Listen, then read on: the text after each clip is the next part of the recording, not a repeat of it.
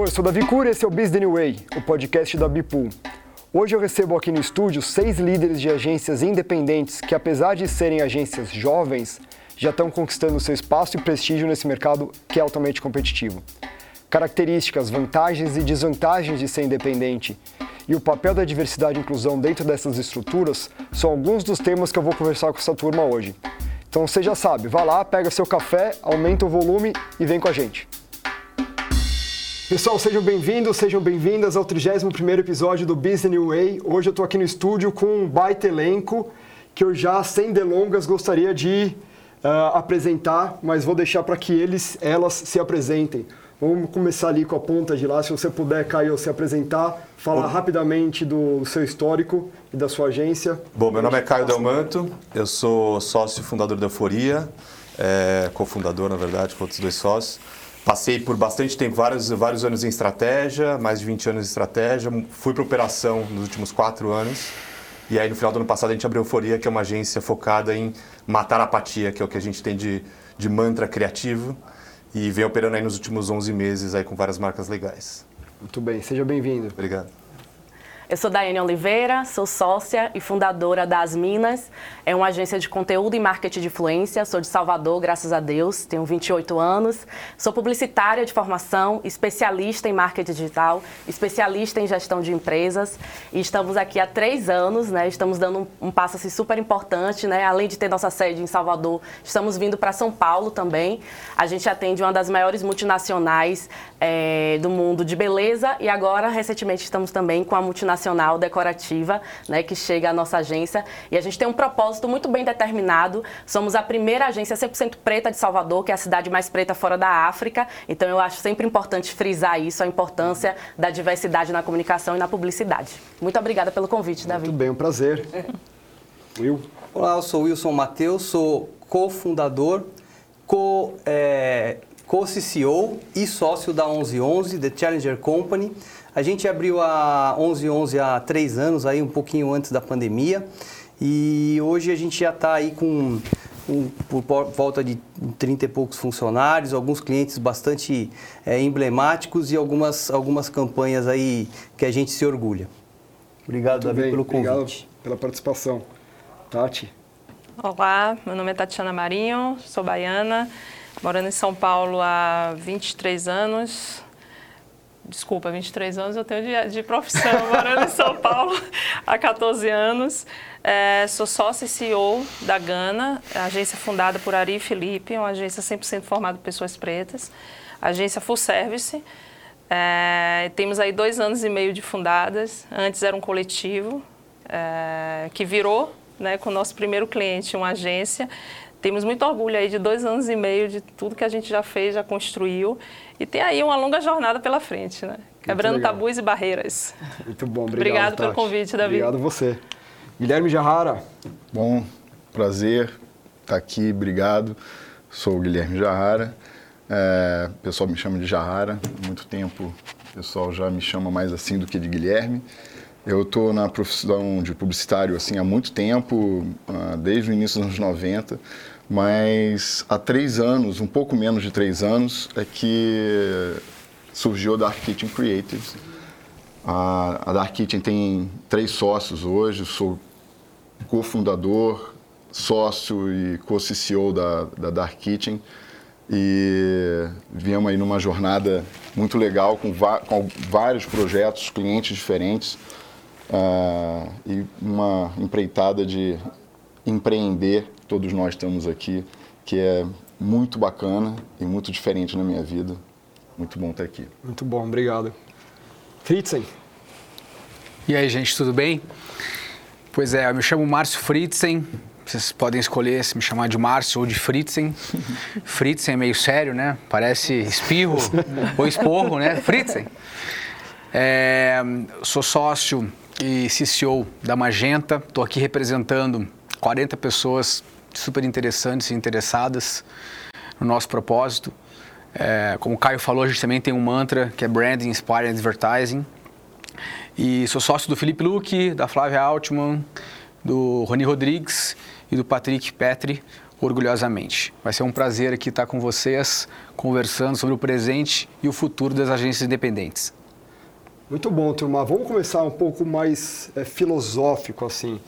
O que, que é uma agência independente? Tecnicamente, todo mundo sabe o que, que é, mas no core, assim, na alma da agência independente, o que, que significa ser independente? Eu abro essa pergunta para quem quiser levantar a mão primeiro e devagar um pouquinho. Então eu começo. Por favor. Para mim, é, você ser uma agência independente é você provar sua tese. Porque agora você não tem mais um chefe, você não tem mais ninguém acima de você. Então é você botar ali a sua crença. Como que você acredita que tem que ser a, a relação de trabalho? Uhum. Como é que você acredita que tem que ser a relação com o seu cliente? Como você acredita que. Qual é a sua leitura sobre criatividade? Qual é a sua leitura sobre é, a maneira como você é, gere o seu negócio? É o que eu falo também. Quando você, no nosso caso, por exemplo, que é criativo, você tem a chance não só de criar. É, campanha, você tem chance de criar a sua empresa, você tem chance de reinventar a sua empresa. Né? Então, eu acho que assim, quando você é uma agência independente, é a sua reputação que está ali, né? é a sua cara que está ali. Então, acho que é, esse, é nesse nível de independência que a gente chega, assim, de você é, se expor, estar tá completamente exposto, são seus valores que estão ali. Então, é, é, quase como uma mescla do seu profissional com o seu pessoal uhum. e a sua cara para bater.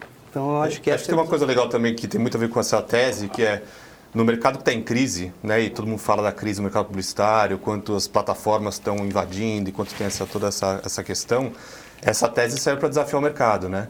E acho que depois de né, todos passaram aqui por grandes grupos, que é muito difícil você ter uma tese que você desafia o mercado, porque né, o, o, o, padrão está ali nos grandes grupos. Né? A gente então tem um papel aqui muito de desafiar o mercado e tentar levar adiante. A tese não precisa ser melhor ou pior, mas é uma tese que vai fazer esse mercado evoluir de alguma forma, né? seja para um lado, para o outro, mas que ele se movimente. Eu acho que isso o mercado publicitário precisa hoje em dia, principalmente no Brasil. É, para mim, ser uma agência independente é ser disruptivo. Né? Então, é, ter esse olhar também do propósito, acreditado que você tem ali como emotivo também pessoal, como o Wilson falou aqui, que eu achei super interessante, mas ao mesmo tempo também a gente se preocupar do que a gente está deixando de legado. É o legado da gente. Então, por isso entra muito nessa questão profissional e pessoal. A gente, é, do lado de cá, pensa muito como as pessoas também vão ser visibilizadas, né? como as pessoas vão trabalhar nesse formato, porque a gente também assume riscos. Então, a gente está dando a, tapa, a, cara tapa aqui, né? assumindo riscos, sendo independente, sem investidor, né? sem ser herdeiro, né? enfim, sem contato às vezes, e aí eu falo muito da minha experiência, né? Então, para mim, ser agência independente é muito sobre essa vertente, é sobre você assumir esses riscos e ir é, acreditando na sua tese, no seu propósito, no que você acredita na sua verdade. É se desafiar todo dia, diariamente, né? E você olhar e falar assim, nossa, eu sou responsável por isso aqui, por esse time que acreditou, que veio junto com a gente, que acreditou no nosso propósito, que acreditou no que a gente quer construir. Uhum. E a gente diariamente se desafia. Diariamente é um, uma barreira que a gente derruba, é um, um desafio com equipe, com cliente, com mercado, com vários stakeholders que a gente se desafia por ser independente, por não estar em um grande grupo, né? Então, até com os próprios parceiros mesmo de mercado, é, a gente está se desafiando e derrubando barreiras. É, eu acho que a gente vai com se... esse propósito, né? Eu acho que a gente vai se identificar aqui com algumas coisas, né? Com algumas respostas em comum, assim. Acho que é justamente, exatamente isso que está sendo dito aqui. É... E eu acho engraçado, assim, se a gente parar para pensar o que, que, quer, que, o que, que quer dizer dependente, né? Em vez de independente. Uhum. Dependente é você ser dependente de coisas que às vezes você não concorda, que você não compactua, que você faria diferente. E aí chegar justamente a nossa vez de fazer. E aí isso nos torna independente, mas ao mesmo tempo a gente tem uma responsabilidade enorme. Porque não existe mais essa distinção entre pessoa física e pessoa jurídica quando você é sócio fundador de um, né, de uma operação como a, como a nossa sem querer ser muito filosófico, né? Tem uma, tem uma passagem do, do, do, do Kant que ele diz que a independência está ligada à busca do ser humano pela autonomia. Só que a autonomia ela requer também muita disciplina, né? Porque você tem que ter uma autodeterminação para você alcançar o que você quer. E agora você não pode mais culpar o sistema. Né? Agora é a sua vez, é a sua chance de fazer diferente. Eu acho que muitos de nós tivemos a oportunidade também de, de, de aprender com os erros né, dos outros, como diz o clichê, e agora é a nossa chance de acertar. Bom, fiquei aqui por último e é exatamente o que você falou, né? Acho que a gente vai ouvindo todo mundo, acho que a gente tem muito em comum. É claro que a gente tem muito em comum. Cada um com seu propósito, com sua visão, mas tem muita coisa em comum. E uma coisa, gente, que é, acho que continua, que está no, no coração, assim, sempre que essa pergunta, ela, quando a gente fala sobre ser independente, vem. É, e eu já falei isso uma outra vez e me ocorre de novo agora, assim, que é um sonho. Eu acho que a gente está sonhando esse sonho de ter o seu espaço, o seu lugar, a sua maneira de poder errar. Não que a gente queira, mas poder errar claro. com essa um pouco mais de liberdade. Eu acho que a gente, acho que grande maioria, não sei exatamente a história de todos vocês aqui, mas é, quem veio de grandes corporações que são absolutamente legais também, porque a gente aprende bastante, mas de fato a gente fica mais dependente, né? E eu acho que tem um, já que você citou alguém tão bacana, é, me ocorre também uma, uma citação agora, além da, é, de falar de sonho, quer dizer, é, criar e co-criar uma empresa muito além de apenas as campanhas, é, é um sonho, é um sonho pessoal e é um sonho compartilhado. Né? E sendo compartilhado, esse sonho compartilhado, não só com os sócios, mas com as pessoas que trabalham com a gente, me ocorre uma, uma frase que ela vale tanto para esse o período pré uh, independente quanto muito para esse período também que o Hemingway tem uma, uma frase que, per, que pergunta assim quem é que vai estar ao seu lado nas trincheiras e aí ele responde, o, o, o, colega responde, mas isso importa? E ele fala, mais do que a própria guerra. Uhum. E, cara, é, é, sobre com quem a gente está junto, né? Uhum. E eu acho que isso faz parte um pouco do, do, do, nosso sonho. Eu acho que ser independente é poder fazer escolhas nesse sentido. Muito legal, muito insight bom.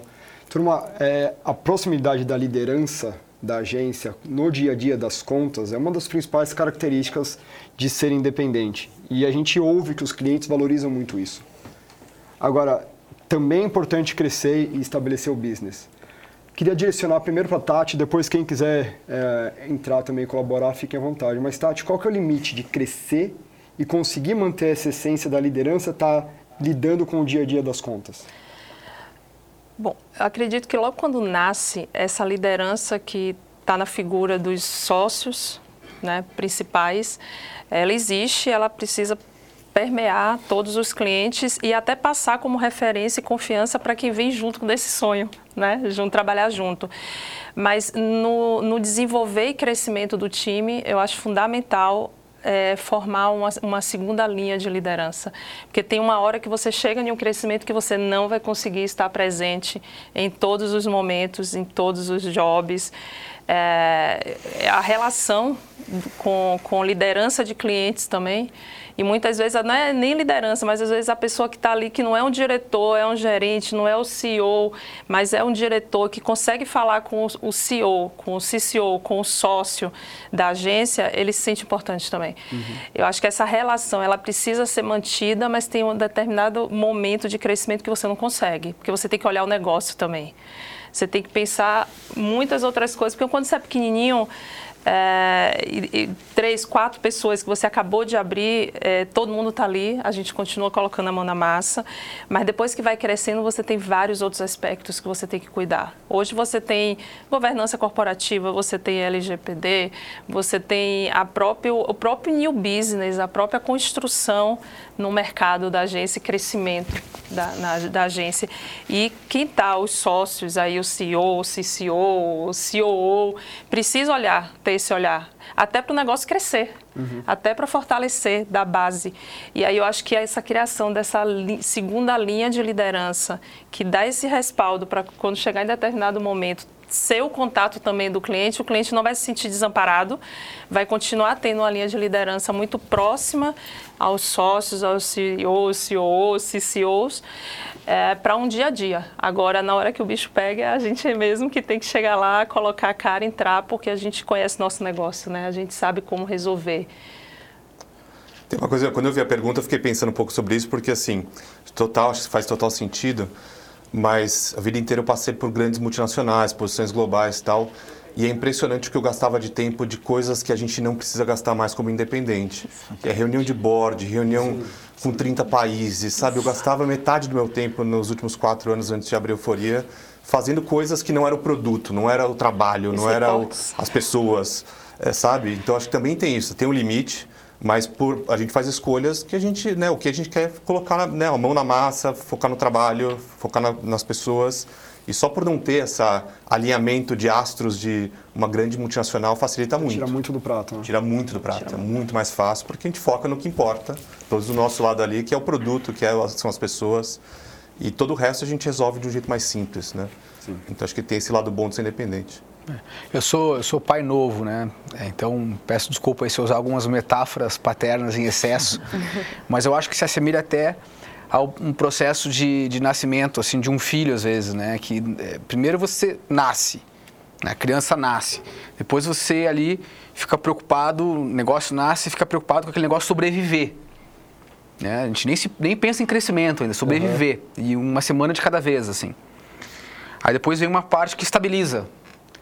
E aí eu acho que vai um conto da tua pergunta. Tá, mas dali para frente, como é que você começa a crescer? E aí é justamente esse processo de sucessão que tem que ter... Uh, né, de, de e, e, aí eu acho que o nosso formato permite justamente por a gente ter mais tempo que a gente consiga ter a coisa mais compartilhada né? e em uma relação mais horizontal, que eu acho que as pessoas crescem mais em relações horizontais do que em relações verticais. É, o, o, o, conhecimento ele é mais orgânico, ele é mais líquido. Né? E aí, de fato, a gente consegue compartilhar o que, que a gente pensa com as pessoas que fazem parte do time e esse time vira um pensamento só. E aí, um representa o outro.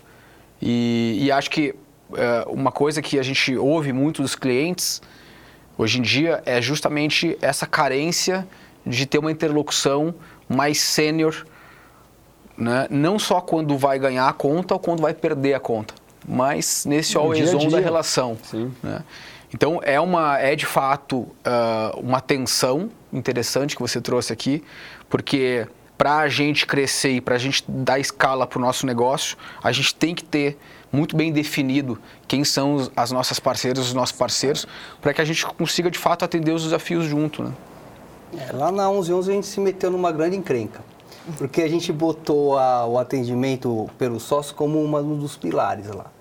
E aí a gente está plenamente consciente que ou a gente realmente vai ter um teto de crescimento, né? É, assim, e aí é uma postura realmente de boutique, sabe? Que assim é, é para alguns assim vai ter, vai ter uma, uma coisa, uma, uma certa exclusividade ou então vai ter um, um, crescimento, mas não um crescimento debaixo de um mesmo teto, sabe? Aí de repente a gente abre outras unidades e tal e traz mais sócios também, que eu acho que o modelo também comporta, sabe? A gente pode fazer um negócio, como eu falei, pô, de repente a gente abre um, um 1111 em Curitiba, ou abre em, no Rio, na Bahia, ou, ou se Deus, me, se Deus quiser, em Los Angeles. No México? No México, é, pois é. Então, assim, é, eu acho que eu, a gente não se vê assim virando uma gigante, assim, debaixo de um mesmo prédio, sei lá, um prédio de cinco ou seis andares, sabe?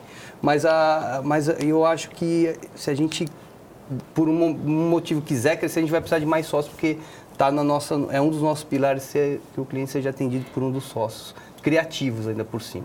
Ou seja, ao invés de virar um monstro, virar alguns gremlins. Exato, é, é por aí. Ele usou, usou a questão da paternidade, eu trouxe um pouco de cinema. É boa, gostei.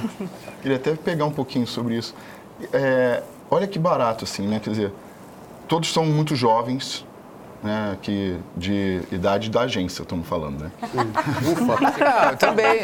No Tudo. meu caso, prefiro se explicar. É. É. Mas, é, gente, o barato de poder ir descobrindo a gente não precisa, né, não sei como é que também cada um opere, como é que vocês pensam, é, pode ter um propósito, pode ter um, um olhar mais para frente, mas não precisa ter uma, não ser de fato uma linha reta e falar, poxa, pode ser que eu mude de...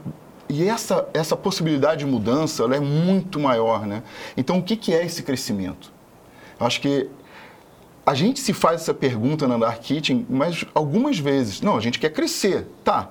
Até quando, até quanto, para onde, como e com quem. A gente tem 100% das respostas? Mas não. não. E quem fala que tem, não tem. Não tem. E, e, é bom não ter.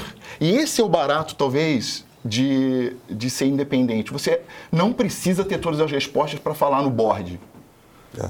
Nossa, graças E que. E que e- e- é, gente, eu, tenho, eu aprendi muito no- em, em boards, muito, muito. Então tem muito a agradecer. Né? A gente só chega onde a gente está na vida por tudo que a gente passou. Claro. Mas como é bom também não estar. Não precisa replicar, né? né? Então, é, a gente tá. cria o nosso board e, óbvio, a gente não quer fazer com que a gente seja... Eu não, eu não consigo imaginar um crescimento para Dark Kitchen hoje, é, poxa, e de repente pinta uma conta, ou duas, ou três, ou cinco, que vão fazer a gente virar um mastodonte. Pô, eu não sei se eu quero. É isso. E, e ah, então você não tem ambição? Não, isso é uma ambição sensacional. Porque você tem uma ambição de não precisar virar um negócio que transborda o copo. É, a gente estava falando da Wyden Kennedy, que é uma agência gigantesca. Mas, cara, quantos anos de Wyden Kennedy? 40? Não 40. sei. É, que continuam, vai, é, é independente, mas eles têm não sei quantos escritórios, não sei quantas mil pessoas muito grande, mas ainda assim um grande que está dentro de alguma coisa que eles falam, putz, é isso, não se deixaram vender para outro grupo. Certamente devem ter surgido nessa história toda aí muita gente. Tá no, mas tá no enfim, testamento do Dan Wyden que pode ser vendido, é verdade. Exato, exato. então pronto, eu nem sabia dessa. E eu acho que ah, pode vender, pode não vender, não é sobre isso, é, mas a questão de até poder fazer essa escolha. E, é, e nesse nosso mercado, esse crescimento, a gente prezar por um crescimento sustentável, né? Isso, Então, até, É, isso é a até qual é o limite Exatamente. disso que você consegue crescer sustentável, né? Sustentável para a empresa e para a gente. As pessoas, é, né? O, o crescimento sustentável ele engloba Em tudo, não é tudo, só, é. porque ele pode ser muito bom para a empresa, ele vai trazer baita projeção, receita, lucro, mas a custo de quê? Exato. Nosso e da nossa das equipe pessoas. Das coisa pessoas, né? Legal relacionada, relacionada a isso, que assim, é, é um mercado de pessoas. E fora, independente, você pode ter ambição pessoal também. Às vezes é um funcionário que quer morar em outro lugar, às vezes é uma, pode ser uma conta que está em outro lugar, a gente se abre outra, outra, outra unidade, enfim, tudo mais.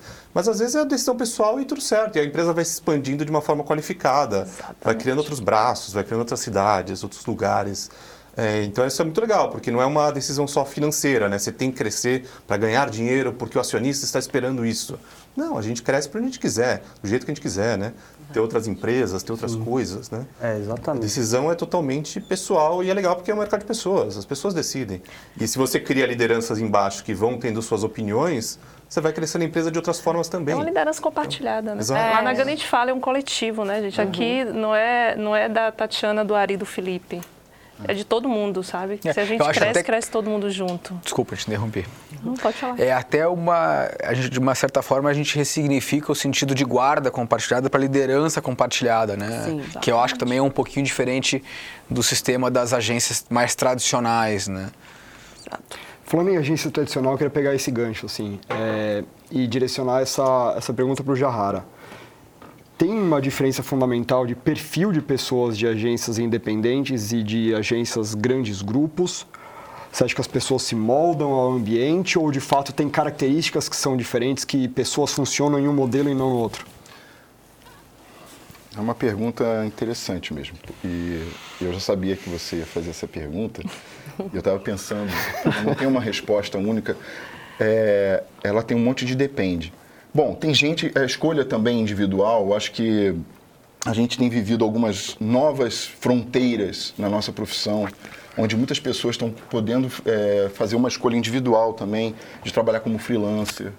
Novas empresas, é, não- a gente está falando aqui, somos agência, mas tem várias outras independentes que não são de agência, são de outros modelos e que entregam, que se incorporam e colaboram, por exemplo, com a Dark Kitchen. Então a gente trabalha com várias outras é, empresas de, outros, de outras áreas, enfim. É, o profissional, se ele é diferente, olha, tem um monte de profissional, e falando agora de indivíduos, né, que, que vem de agências maiores, grandes, são as- basicamente as mesmas pessoas. Eu acho que não está sobre o que ou, ou quem, mas sim o como, sabe? Acho que a gente tem algo diferente. Eu acho que a gente, a gente, eu, eu, acredito também. Eu estou olhando para vocês aqui tentando pegar coisas similares que provavelmente a gente tem. É, Mas falando da Dark Kitchen, assim, a gente trabalha de uma forma muito colaborativa no sentido de temos equipe fixa, mas a nossa equipe ela é extremamente volátil de tamanho, de necessidade. A gente tem muito projeto. Então, os profissionais entram, eles trabalham por um período específico. Depois eles são desplugados mas a gente tem super conexão com essas pessoas. Não é um, algo você agora não. É super conexão. Desplugados, não descartados, né? Não, exatamente, não descartados. É, elas voltam ou para um outro projeto ou para o mesmo, porque o projeto deu um stand-by, ou o projeto deu um tempo, ou X. As pessoas voltam. A maneira, a forma do trabalho mudou. E tudo isso é para trazer uma. A gente já entendendo que é uma forma de trabalho nossa, diferente e é uma maneira diferente de entregar também é, produto estratégico e criativo para os clientes, extremamente relevante. Acho que o cliente também começa a entender que tem relevância para eles, porque a gente vai lá e busca os profissionais que se mais se adequam a um desafio específico. Pô, e a gente também. Não tô, não tô, eu estou sempre buscando lá referências antigas, não necessariamente querendo falar mal, de, porque tem muita coisa maravilhosa em agências grandes. É, mas, enfim, os nossos modelos. Então, falando sobre o nosso, né, não falando sobre o, o, outro nesse comparativo, mas sim que a gente pode se moldar ao que as necessidades de cada projeto, de cada cliente. Eu acho isso muito vantajoso, tanto para quem vai trabalhar, quanto para o cliente, quanto para a gente como, como empresa, assim. É, então, acho que esse é um, um ponto. É, e os profissionais, eles estão diferentes, eles não são diferentes. Eu acho que eles estão ficando diferentes. Quem estava em agência e saiu e está trabalhando às vezes no projeto com a Euforia ou com a 1111 ou com a Dark Kitchen, por exemplo, a gente que tinha trabalhado, aliás, pegando de exemplo, ah, fiz o um projeto com a Gana não sei quanto no mês passado e, e veio trabalhar com a gente. E isso é muito legal, porque as pessoas também vão criando bagagens e, e e são super, não vão falar sobre o que, aprenderam na Gana, então não tem, é, começam a entender uma responsabilidade individual como profissional, mas para essas pessoas deve ser uma, algo muito interessante também. E a gente vai colhendo como empresas pessoas com experiências muito ricas. Sim. Eu acho que isso também é uma maneira interessante de, de olhar essa diferença, não necessariamente do do, do profissional, não do que, mas do como que a gente está vivendo hoje.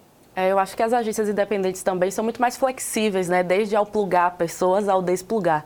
Então, lá nas Minas, a gente vê um movimento assim muito grande de pessoas que buscam trabalhar com a gente, justamente por essa flexibilidade, seja do formato de trabalho, seja da possibilidade de estar trabalhando com empresas grandes, né? Com multinacionais, que também isso não é uma coisa tão é, fácil ou acessível para tantos profissionais que estão na comunicação.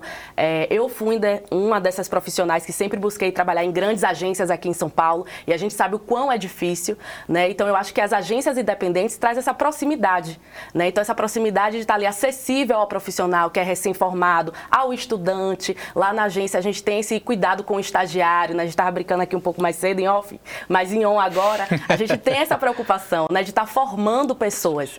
Então eu acho que assim, é, buscar qualidade de vida, o propósito alinhado ao que as pessoas acreditam, então isso tem sido um diferencial. Caramba, a gente abre vaga lá lá na agência, eu falo, meu Deus, eu queria contratar todo mundo, mas não dá.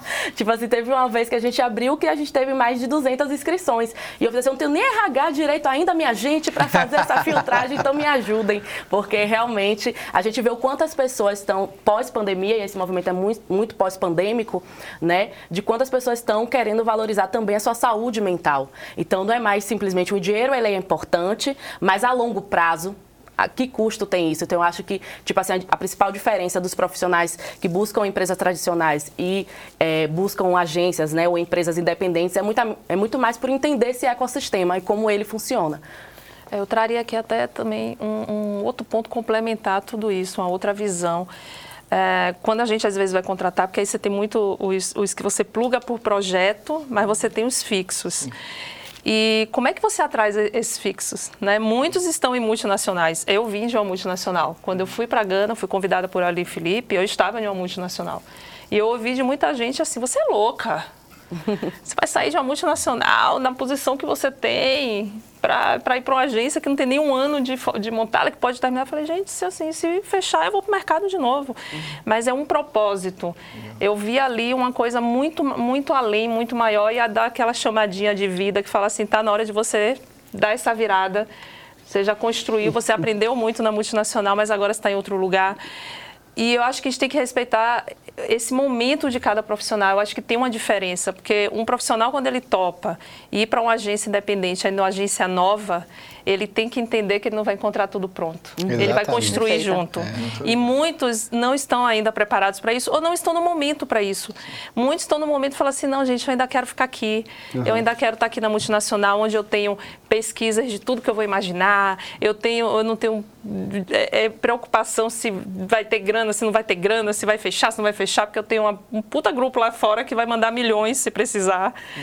É, que eu tenho um código de ética montado, que eu tenho um RH espetacular, que eu tenho.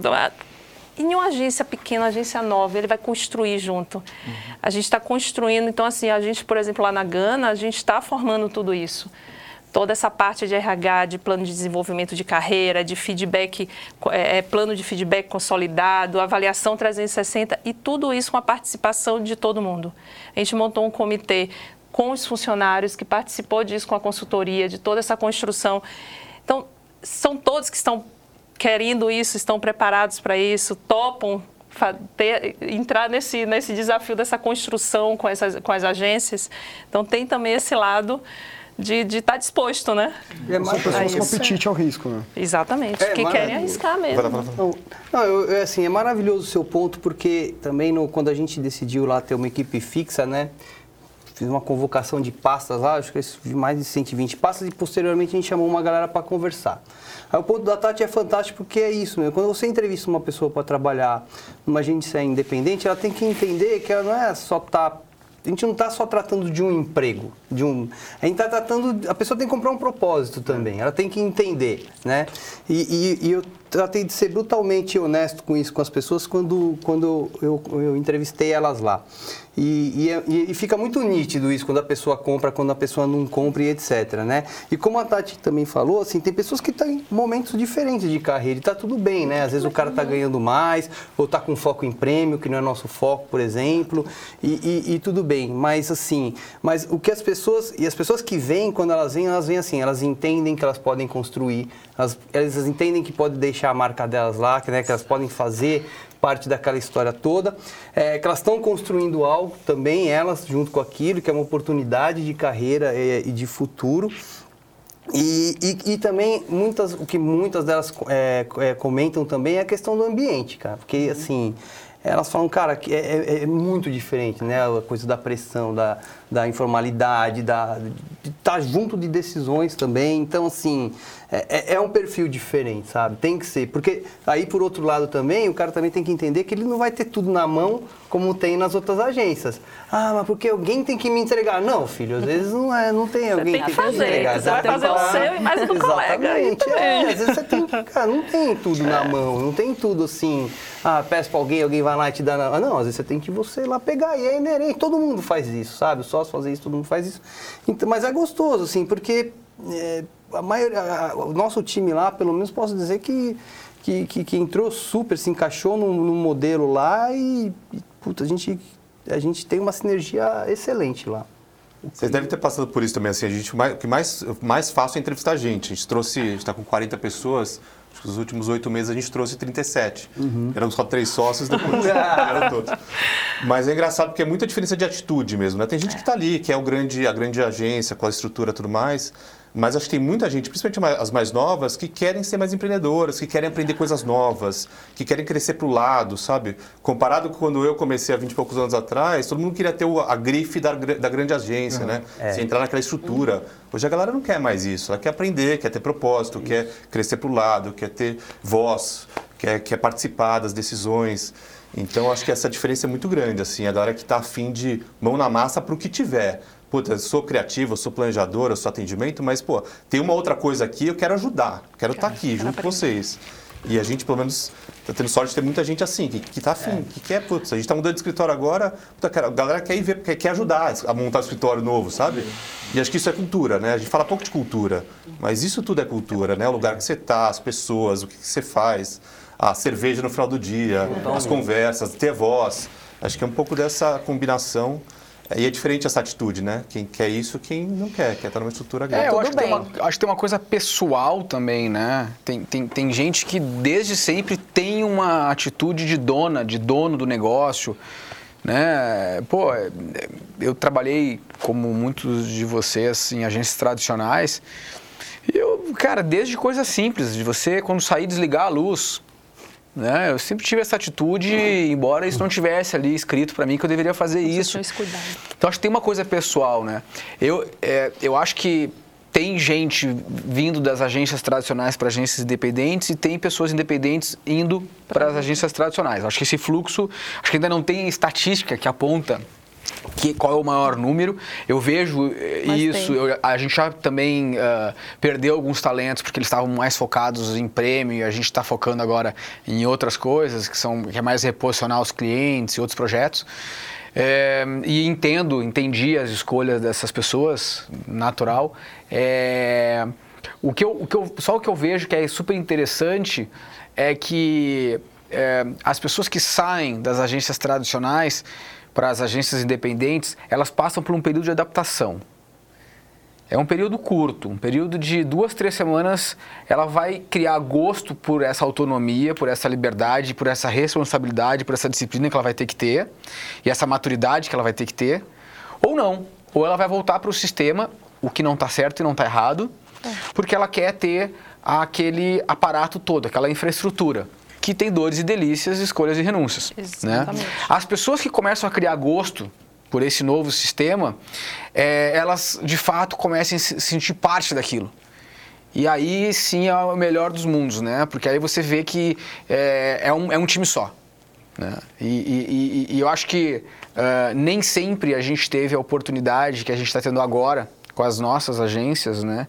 De fomentar essa sensação de que a agência é de todos. De todo mundo ser É, e, e que o sucesso eh, da nossa agência depende de todos. Né? A gente não tem o sistema para se escorar, a gente não tem o, o, né, a rede para se apoiar. A gente, é, é justamente isso que o Jahara falou, essa história a gente está junto na trincheira. Embora metáforas bélicas estejam menos, mas, mas, mas o sentido é exatamente esse. Turma, é, chover molhado falar que o mundo está cada vez mais complexo, a atenção do consumidor é cada vez mais fragmentada, é uma grande guerra pela atenção do consumidor e o que as marcas buscam isso. Nesse, nesse contexto, ser independente tem vantagens, desvantagens. Como que você enxerga isso? Eu queria direcionar para o Will essa pergunta. Eu acho assim, quando a gente fala de um contexto de mundo, né? Estamos falando de um contexto geral, assim, igual respirar o ar. Tava aí para todo mundo, né? É, esse comportamento do consumidor, é, dessa, dessa coisa da segmentação e etc., o jeito que o cara consome é, a informação e, por consequência, a comunicação também de marca e tudo mais, é, é comum para todo mundo. Se nesse contexto as, a- as agências independentes têm alguma desvantagem, eu acho que não. Porque, é, e aí eu já entro nas vantagens, né? Porque a vantagem da agência independente é essa é, velocidade, essa, essa flexibilidade, essa, é essa coisa da adaptação, né? É a velhíssima metáfora do transatlântico e da lancha, sabe?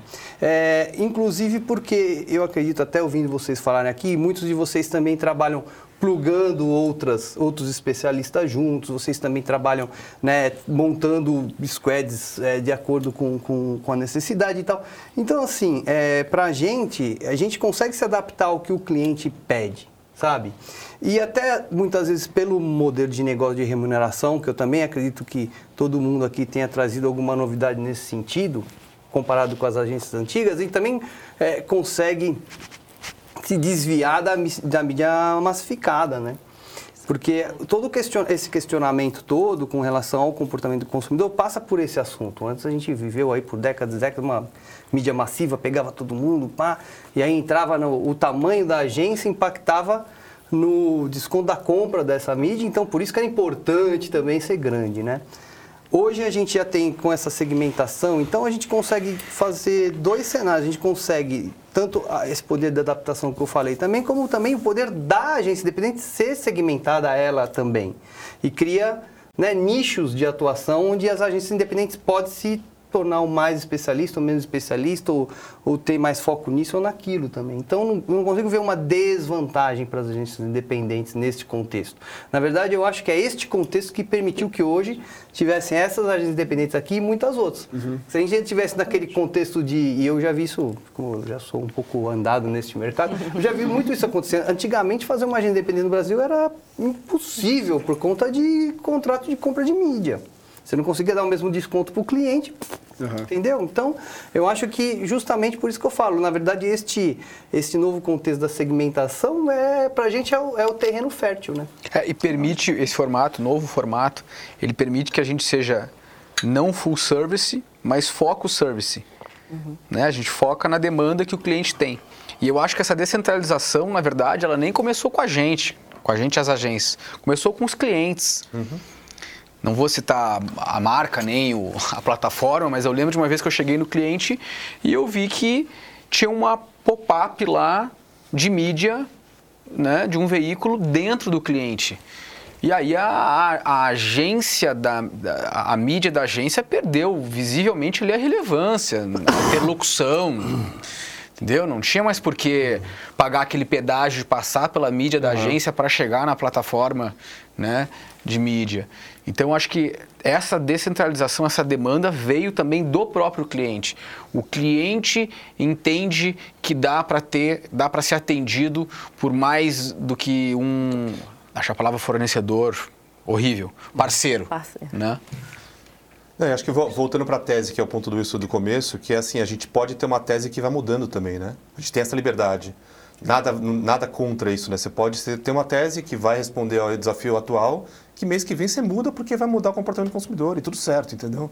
Não vai chegar, não vai contra o modelo de negócio internacional que você tem que entregar para investidores. A gente vai se adaptando. Então acho que esse, essa vantagem é muito grande comparado com grandes agências. E a mudança não só do consumidor como do cliente, né? Exato, exatamente. É, é, ele trouxe um ponto importante, é, que foi essa, essa questão do, do, do, cliente não precisar trabalhar, começou do cliente. Você vê aí vários clientes multinacionais que têm contas alinhadas globalmente, mas que na hora que tem que trazer para a realidade, para a cultura brasileira, para falar com o povo brasileiro, ele pega aqui, uhum. nós, as é, independentes que têm essa flexibilidade para trabalhar um uhum. projeto.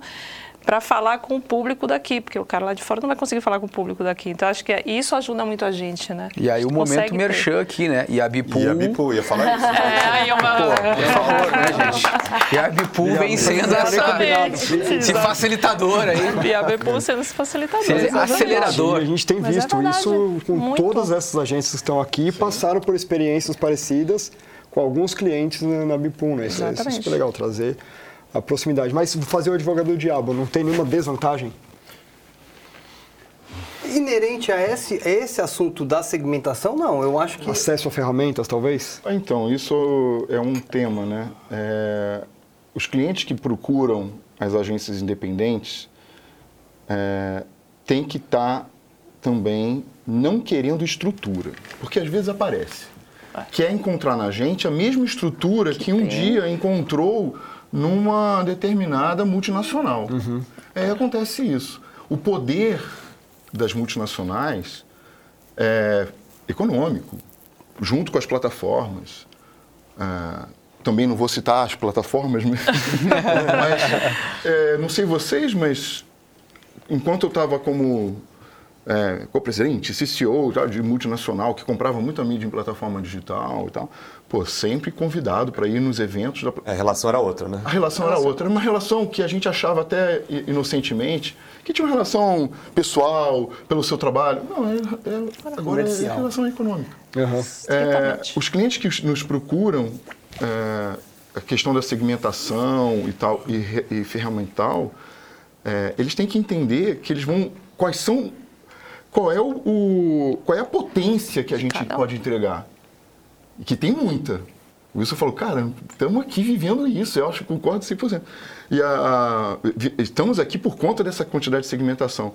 Agora, cliente que às vezes acha que a gente vai entregar todo essa, esse ferramental é, é, que uma grande entrega, já está começando a não entender por onde passa. Só que está cada vez mais acessível a quantidade de ferramentas no mundo, e aí, em breve eu acho que você vai tocar nesse assunto mas está cada vez mais acessível a, a essa quantidade de ferramentas e todos nós temos cada vez mais acessibilidade aí, é, acesso, acessibilidade, não, acesso a isso, e isso faz com que também essas grandes empresas tenham que fazer de uma maneira diferente para eles mesmos.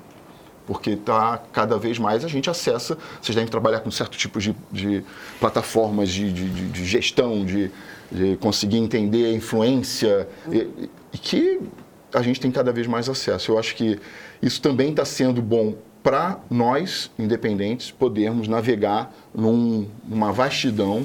A tecnologia está aí para o barco que é pequeno não afundar. Perfeito. Eu só vou trazer um ponto que eu não acho que não é uma desvantagem, mas é uma dificuldade da gente é, operar dentro dos moldes dos nossos clientes. E aí eu falo, por exemplo, pagamento.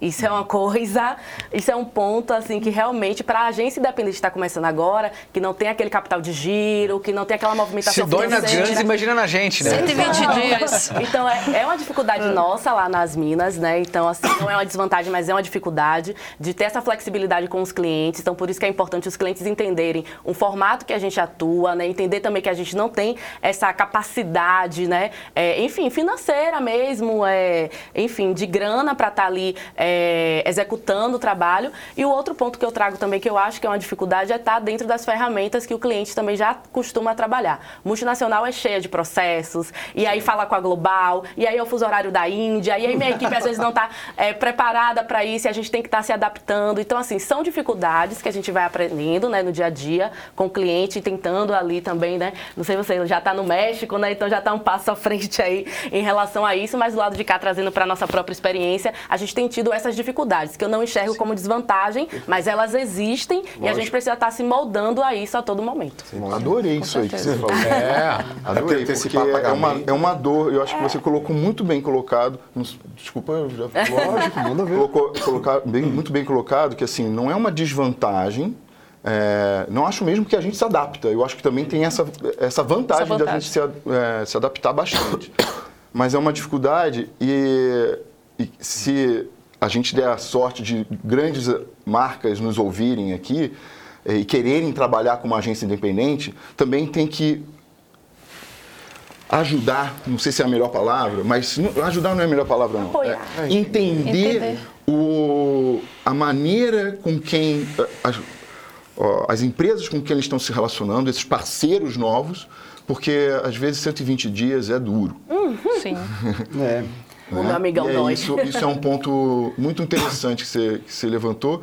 E quanto mais empresas grandes, e a maioria são as grandes, né? o que é muito são, curioso. São as multinacionais. As multinacionais, principalmente, são enfim, é. questões N, mas que se querem trabalhar com os independentes, que entendam também essa realidade e façam um, tem que ser uma relação saudável para os dois lados. Eu acho que você tocou Cara, e porque não, não, é ajudar só por é, ser bonzinho, não é, ajuda, porque fomentar é esse mercado é saudável para essas empresas. Sem dúvida. Exatamente. Mas assim, Entre SG aí, inclusive. Né?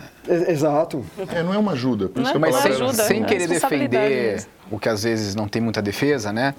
Eu acho que a gente tem a oportunidade de. Porque assim, se a gente parar para pensar, enquanto a gente foi se apresentando aqui, a gente foi também apresentando a, as nossas agências e até dizendo um pouco do nosso posicionamento, do nosso mantra, do nosso. Porque a gente precisa de fato se apresentar e dizer o que, que a gente acredita e o que, que nos representa.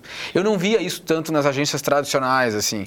É, né, é, como era tudo, né? Era full service, não dava para entender exatamente no que, que aquela agência era especialista. Uhum. Eu acho que a gente é aqui todo mundo muito bom minimamente numa coisa. Certo. E eu acho que a gente, enquanto coletivo de agências independentes, a gente tem a oportunidade de uh, se expressar e trazer à tona uh, o nosso contexto. Porque eu não acho que grandes companhias fazem isso só pensando no lucro ou, ou não. Talvez elas nem saibam que para uma agência independente que uh, tem um imposto tal, uhum. que não tem o recurso que vem lá de fora numa outra moeda que vale cinco vezes mais, que, uh, né, enfim, que tem todos os encargos que a gente tem, uh, um imposto às vezes de né, 37% em cima de um projeto, de que não vem nem mesmo para a gente, que vai para o governo. É, eu, eu, acho que, eu acho que se a gente conseguir uh, de alguma maneira comunicar isso enquanto categoria de agências independentes, Posso estar sendo até um pouco inocente, mas eu acho que vai existir uma empatia do lado de lá. Porque a entrega que a gente vai fazer, a entrega que a gente vai fazendo, ela é tão relevante, ela vem sendo tão elogiada e o trabalho é. que vocês estão fazendo, que nós estamos fazendo, está sendo tão reconhecido, tanto que está tendo demanda, né? Tem a, a, a, a gente está vendo aí abrir três, quatro uh, independentes, né, para o quarter. Então, assim, eu acho que depende de nós também. Uh, uh, né, positivamente uh, dividirmos com os CMOs que, que evoluíram muito, isso precisa ser dito, né? Hoje o CMO, é, na sua grande maioria, são pessoas fora de série, pessoas que têm uma sensibilidade, né? Eu brinco que a gente vive essa fase do CMO Hero, né? Uhum. É, é, e, e, e, e, as marcas, é, elas estão entendendo o, o, o, a atmosfera, o environment que elas, que elas se encontram, né? Esses dias eu estava até conversando aqui, vou sair um pouquinho aqui da avenida que a gente está, mas já volto. Estava até conversando com uma figura aqui que todos conhecem, aqui o Emanuel do, do Yang, né? E a gente estava conversando e ele estava me dizendo que as marcas que patrocinaram uh, o Yang eram marcas, não eram agências. Eu achei super interessante. São as marcas abraçando o mercado, são as marcas tentando é, né, é, fomentar o mercado e criar novos talentos. Então eu acho que essas marcas elas vão entender. Eu acho que se a gente conseguir criar um movimento para que grandes companhias, grandes empresas, por exemplo, em vez de uh, uh, remunerarem a gente em três meses, em 45 dias, seria um grande avanço. Claro. É, aí eu trago um ponto. É uma pauta, né? É, é, é, verdade, eu acho que é uma pauta importante. Talvez a união né, de agências independentes ajude nisso, mas a gente tem uma outra dificuldade do outro lado que vem contaminando muito essa relação de, de clientes e agência, que é a famosa mesa de compras. Que os clientes, principalmente multinacionais, é, trouxeram, porque antigamente mesa de compras não se envolvia com parte de marketing e alguns anos para cá, é, mesa de compras passou a negociar tudo de marketing. É. Muitas vezes mesa de compras nem entende o que é que a gente está entregando, qual é, qual é o valor daquilo. Eu tive casos de mesa de compra querer pagar uma coisa absurda por um conceito e KV dizer assim, não, mas isso aqui é tranquilo. Eu falei, a gente está pagando a inteligência da gente, é, da agência. Que não tem nem Você sabe o que é está por trás para eu chegar em um conceito de um KV para te entregar? E a pessoa de compras não entende, então a gente tem essa dificuldade, porque as multinacionais elas colocaram ali uma barreira que é a pessoa de compras. E que quando você reclama, você ainda ouve assim, não, mas esse é o processo de compras. Mas sabe é que a gente tem visto alguma evolução nisso? É, eu acho que tem que, que é um movimento aí, né? O departamento de compras em grandes multinacionais, ele, ele tem ficado cada vez mais estratégico e menos operacional. Né? De trazer soluções, de trazer parcerias, apontar para o marketing novidades que possam também colaborar no dia a dia deles. Então é um ponto importante uh, que do lado onde a gente está aqui da Bipu, no, na, relação, na relação com clientes, a gente tem visto bastante evolução. É. Então e eu aí... olharia isso com olhares, com olhos mais otimistas. Não, que bom, que bom. E eu acho que a Bipu, além de ela ser esse cupido né, entre é, parceiros, agências independentes, boutiques, enfim, e as marcas, ela também vem atualizando esse sistema que uhum. precisa ser atualizado. Então é, é muito bom ter uma Bipool que explica para uma mesa de compras que é, né, o valor daquilo, não é o preço, o valor é. daquela entrega, né? Gostei do Cupido. A gente é. Gostou, é, tá aí, gostou. O conceito fechou. O conceito fechou. aprovado. Turma, deixa eu mudar um pouco de tema e falar um pouco de tecnologia. Eu queria direcionar para o Caio essa pergunta momento de AI, tudo rolando, tecnologia voando, assim. É, acho que eu vou colocar duas perguntas em uma só e depois quem quiser colaborar com o Caio. É, primeiro, no ferramental que a gente estava falando aqui, o avanço da tecnologia aumenta ou diminui a diferença entre as agências independentes e os grandes grupos? E na sequência disso, o que, que você enxerga de impacto para o futuro das agências com o que está rolando de tecnologia agora e o que vem de tecnologia pela frente? Putz, eu sabia dessa pergunta e é uma pergunta bem ampla, então vou, vou precisar da ajuda da galera para responder. Mas eu, eu sempre divido acho que em duas coisas quando a gente fala de tecnologia, acho que produto e processo. E começando por processo, como você falou de ferramenta, é, eu sou super otimista, porque tem cada vez mais ferramentas mais acessíveis ou, ou de graça, muitas vezes. É, não é aquela ferramenta antiga que a só a agência grande comprava. Uhum. Hoje você tem acesso a inteligência artificial, ferramentas né, de plataformas mesmo que são gratuitas e o trabalho está cada vez mais fácil. É, e eu acho que isso acelera muito o processo. E pelo fato da gente ter liberdade de customizar o processo de acordo com o cliente, de acordo com o problema, ter, criar um modelo de negócio que responda àquele problema específico, para a gente acho que é uma, é uma puta vantagem ter né, essa, a tecnologia como um todo. Agora, no produto, tem uma coisa super interessante que assim, eu sou super otimista com tecnologia. Toda essa história de inteligência artificial vai acabar com a criatividade, eu não acredito. Acho que é super complementar. Do mesmo jeito que a gente trabalha com freelancers, com gente especialista em várias áreas, a gente pluga nos processos, a gente pode plugar ferramentas, tecnologias, coisas novas para criar um produto diferente. E a facilidade de fazer isso no nosso modelo é, é, muito mais fácil do que fazer numa grande empresa, numa grande multinacional, numa grande é, rede de agências, enfim.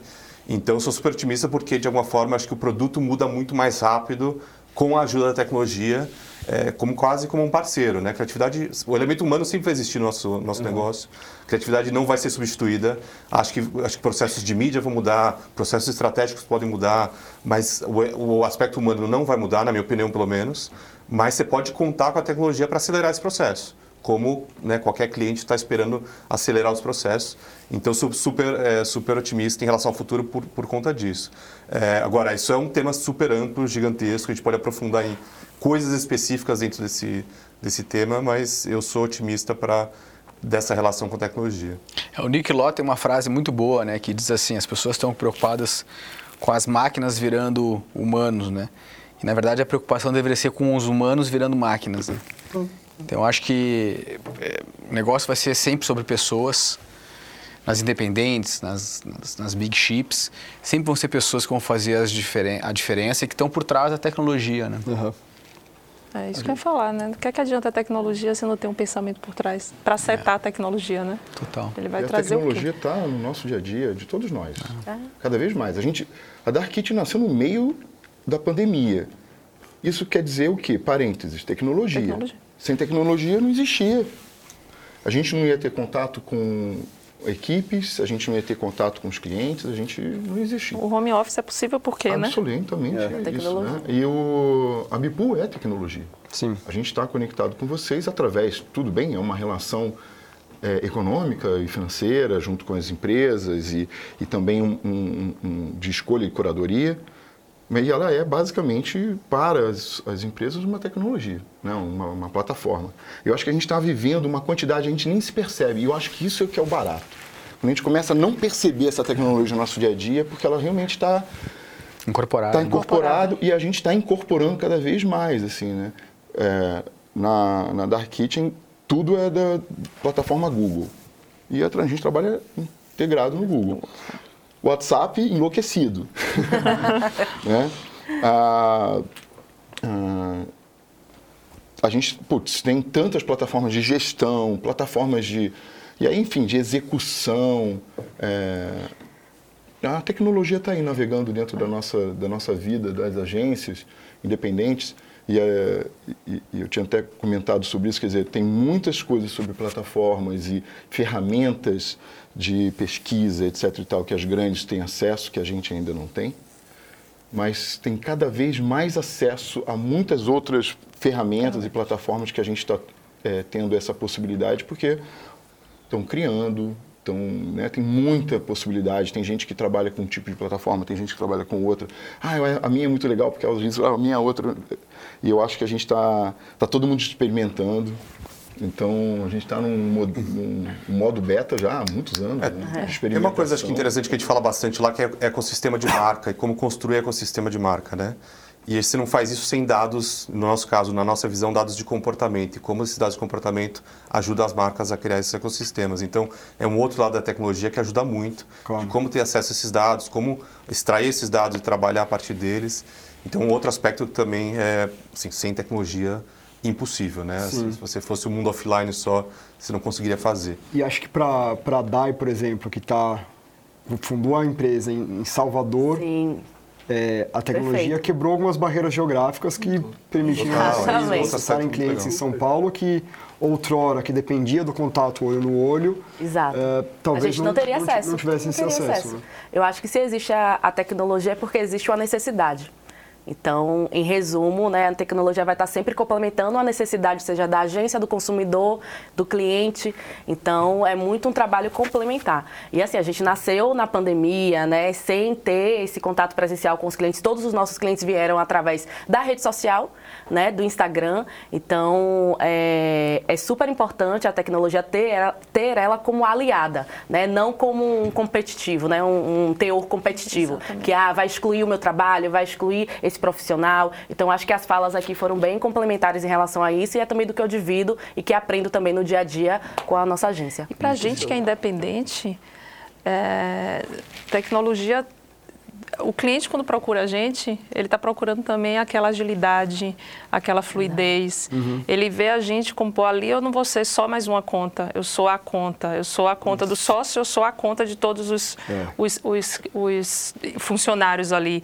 E, e a tecnologia ajuda nessa agilidade, porque ele não tem aquela, muita coisa engessada das grandes empresas que tem tecnologia, mas às vezes a tecnologia engessa. É, veio de multinacional, às vezes tinha sistemas lá que você era obrigado a colocar as coisas no sistema que você passava mais tempo tendo que colocar as coisas do que você entregando de fato o que o cliente está precisando. E você tinha que alimentar o sistema A, o sistema B, o sistema C. Seria uma tecnologia já obsoleta? Não é já obsoleto, mas às vezes o- o- o- as multinacionais elas precisam de informações e dados em ferramentas muito grandes, só que a tecnologia que a agência, a agência independente usa é para plugar e agilizar a entrega para o cliente, né? E não para travar e burocratizar processo, né, o processo, mas para agilizar, porque a gente precisa, né? Claro. A gente precisa dessa agilidade, porque é aí que a gente faz a diferença com os clientes, é aí que o cliente vê a diferença na- nas agências independentes. Que Essa, te- essa entrega. Antes de falar da tec- tecnologia, eu queria falar sobre catastrofismo. Mais ou menos. Elabore, elabore. É que é o seguinte, assim, a propaganda tem um. Gosta disso, que assim, toda vez você vai perder emprego por causa de alguma coisa. Eu já estou aí há tanto tempo que eu já, já, já- A primeira vez que eu fui ameaçado foi pela. Pelo, pelo direct, que na época era mala direta. Mala direta. Você vai perder o seu emprego para mala direta, porque em vez, em vez de eu, em vez de, é, porque era assim, em vez de você manda, é, fazer, na época discurso- o discurso era esse, em vez de você é, precisar de um filme na TV, eu mando uma cartinha pra Tati e vou impactar e falar diretamente com a Tati. Mas a mala direta era na época da mala direta. Aí depois veio veio o- a internet, depois veio o mobile, depois veio não sei o que, não sei o que lá, agora era o metaverso aí Sempre também. algo que vai morrer, né? É. Tem que É, morrer. tem que morrer. Eu peguei duas ondas de, de metaverso. Primeiro no século de live, pô, século de live. Depois, Era lá, agora metaverso. Ah, beleza. E aí, assim, é, e aí tem uma outra, já vou emendar uma segunda história com essa também, depois eu faço a conexão, que assim, na, na UMAP a gente tinha o Roberto Pereira, que era um, um redator criativo maravilhoso, né, que tinha sobrevivido à geração lá romântica e tal. E aí, às vezes, ele contava de algum profissional, falava assim, ah, Carlos Eduardo, Carlos Eduardo era um gênio, um grande criativo. Eu falava, cara, eu nunca ouvi falar desse Carlos Eduardo. Onde que ele está? Assim, não sabia fazer TV. Então, assim, você ficava ouvindo muita história de profissional que tinha sucumbido a determinada tecnologia. Aquilo me marcou bastante. Falei, cara, não, não posso ser o Carlos Eduardo. Falei, cara, preciso me mexer. Assim, Nessa, essa história toda, assim, ao longo desse tempo, assim, me mostrou, de certa forma, que, assim, a tecnologia não aposenta ninguém por si só. Ela aposenta aqueles que, se, que, que- que brigam contra ela, entendeu? E aí é quase um mindset, né? De... de ah, não, isso eu não quero me atualizar, isso eu não quero fazer, isso aqui eu não quero. Ah, isso é, é menor. Né? Então, pô, a gente de fato pegou uma, uma geração que tinha aquela mídia básica lá de revista, TV. 45 outdoor, graus, né? Aquele- É, rádio e tal. E aí falou: não, esse negócio de internet eu não quero, esse negócio de videocase eu não quero, aqui negócio de aplicativo eu não quero. Mas, cara, o mundo é isso, entendeu? Então, assim, e, e agora a gente tá tendo essa história do, do, da inteligência artificial, dessa história toda da ferramenta. é, E a gente tem que abraçar essa parada, porque é a realidade de hoje. e no ponto que o Caio falou, que eu concordo 100%, as ferramentas hoje são baratas e fáceis. Exato. E tem curso online, e tem tudo, sabe? Então, assim, e eu sempre falo isso, eu falo assim, cara, pra gente que gosta de criar, que tem curiosidade, né? O criativo de tudo é um curioso, são mais ferramentas na caixinha, né? Então você tem a curiosidade e e mais jeitos de trabalhar. É, do que só aquelas coisinhas de sempre. É um assim. Então, aliado, né? E não é um inimigo, aliado, né? então é uma época super excitante, assim, para você descobrir novas coisas. A gente que está ficando velho é melhor porque ajuda no Alzheimer. Então, assim, para exercitar essa, essa parada e, e- e- né, desenvolver outros jeitos de criar, cara. Então, assim, acho que só fica, só vira o Carlos Eduardo que não sabe ver TV quem quiser, assim, que de resto daí para aí. E, e- essa coisa da questão da independência também, de novo, volto naquele ponto. A gente pode se reinventar do dia para noite, entendeu? E- e- e- e incorporar o que acha que é interessante, que vale a pena, outra coisa, falar, cara, isso aqui não é muito nosso negócio, deixa pra lá e tal. Eu acho que, que, que é um, também é mais um, um- um- junto lá com a segmentação, você traz a tecnologia junto e é mais um, é, uma liberdade para as independentes, sabe? Achar o seu espaço, o seu lugar e tudo mais. Vou, vou pular de tema de novo, falando de tecnologia, agora eu quero trazer um pouco para a parte de diversidade e inclusão. Pesquisas do ODP, Observatório da Diversidade, mostram que ainda é muito escassa a diversidade em lideranças de agências. Daí eu queria que a Dai começasse a responder essa pergunta. Assim, Dai, por que que é importante ter diversidade no ambiente criativo e o que, que vocês, daí depois quem quiser falar também, o que, que vocês têm feito em relação a isso? Ah, eu adoro essa pergunta. Não, porque eu acho que abrir um espaço de discussão aqui é muito interessante. Né? A gente falou, cada um falou sobre o seu negócio aqui, a gente sempre trouxe no final que negócios são sobre pessoas. Né? Então não existe negócio se não tiver pessoas. E se não tiver pessoas diversas, a gente está matando a nossa própria criatividade, a nossa própria flexibilidade, o nosso próprio jeito de lidar, a nossa tese. Então eu acho que ter pessoas eh, diversas em posições de liderança, primeiro ponto, é representativo. Segundo ponto, a publicidade ela é responsável pelo comportamento do consumidor.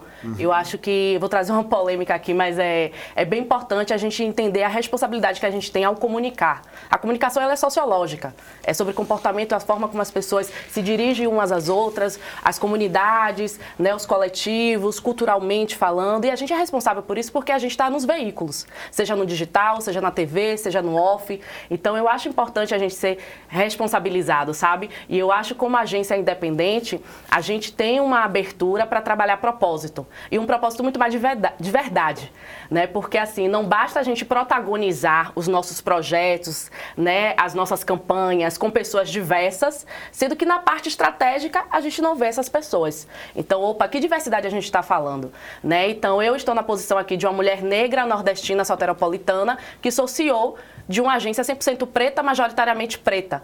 Então, ao contratar as minas, o cliente entende que 50% da sua publicação, da sua comunicação vai ser protagonizada por pessoas pretas. Então, por isso que é importante a gente estar na posição de liderança, porque é a gente quem decide. A gente que decide essa diversidade, a gente que impõe. Então, isso é muito rico, gente. É, sendo sincera e honesta, assim, a gente está num momento muito bom, né? Agradeço aqui o espaço e o diálogo, porque realmente são agências é, jovens, né? E, e aí, falando das minas, somos uma agência de pessoas muito jovens ainda, a gente está formando profissionais. Então, ter essa liderança representativa que inspira, que é horizontal, que faz o olho brilhar, que é para além do profissional, é para o pessoal, que para além do profissional é da sua saúde mental. Então, assim, para mim é super importante a gente sempre ter isso como regra, sabe? Não é só porque é bonitinho, não é só porque é legal, é descolado. A publicidade, por muitos anos, se colocou no papel de disruptiva, de legal, de antenada e moderna, mas inacessível, mas não democrática. Então, eu acho que a gente está no momento agora é, de chamar a responsabilidade para si e ter atitude. Eu sempre, quando eu falo de propósito, é propósito com atitude, não é propósito de discurso. Porque o discurso é lindo e as palavras, os vento voa, né? O vento leva. Mas a atitude é o legado que a gente deixa, é o que a gente, de fato, está mudando e tendo responsabilidade social com a sociedade.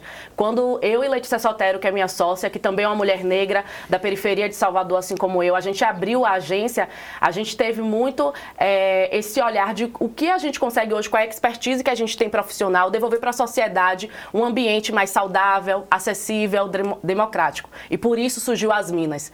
Então, eu acho que, finalizando aí, porque essa fala é, me emociona e me deixa num lugar assim muito é, do que é pessoal e profissional, eu acho que a gente tem que estar tá muito atento ao que de fato a gente está fazendo de verdade. E essa liderança é importante porque a gente forma pessoas, a gente fala de pessoas e essas pessoas estão vivendo aí e repercutindo isso e reproduzindo isso. Então essas pessoas também vão levar esse legado da diversidade. E aí falando um pouco do que as Minas faz disso, né, na agência, eu acho que é um ato político eu estar aqui. Então, a minha imagem já reforça o que a gente preza, o que a gente traz. Então, eu estou representando aqui, representando aqui milhares de jovens negros que na comunicação não se viam, não se enxergavam. Uhum. E a gente tem essa responsabilidade de quebrar a bolha, furar a bolha e estar presente sempre. Então, é isso. Muito bom.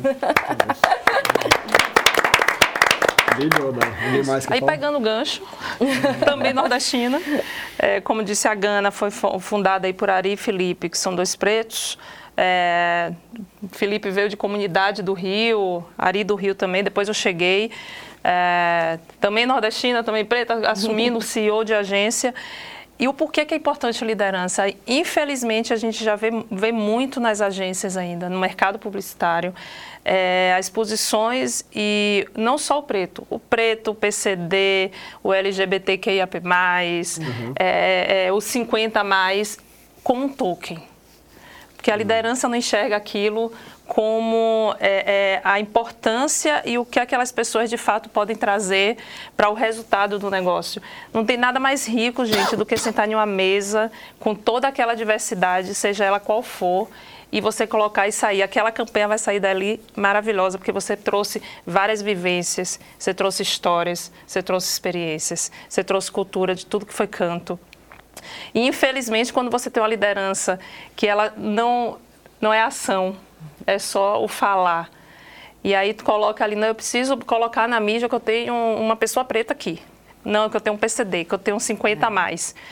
O ambiente ele não é preparado para receber essas pessoas. Essa pessoa entra três meses depois, essa pessoa está saindo porque ela não conseguiu se ver, ela não conseguiu se encaixar, ela não conseguiu produzir, ela não foi ouvida. Uhum. Muitas dessas pessoas, quando senta que vai dar uma opinião, ela é automaticamente cortada e não é ouvida, porque ela está ali só para cumprir uma cota, para cumprir, para dar um, um, um, recado ao mercado e à sociedade porque está cobrando.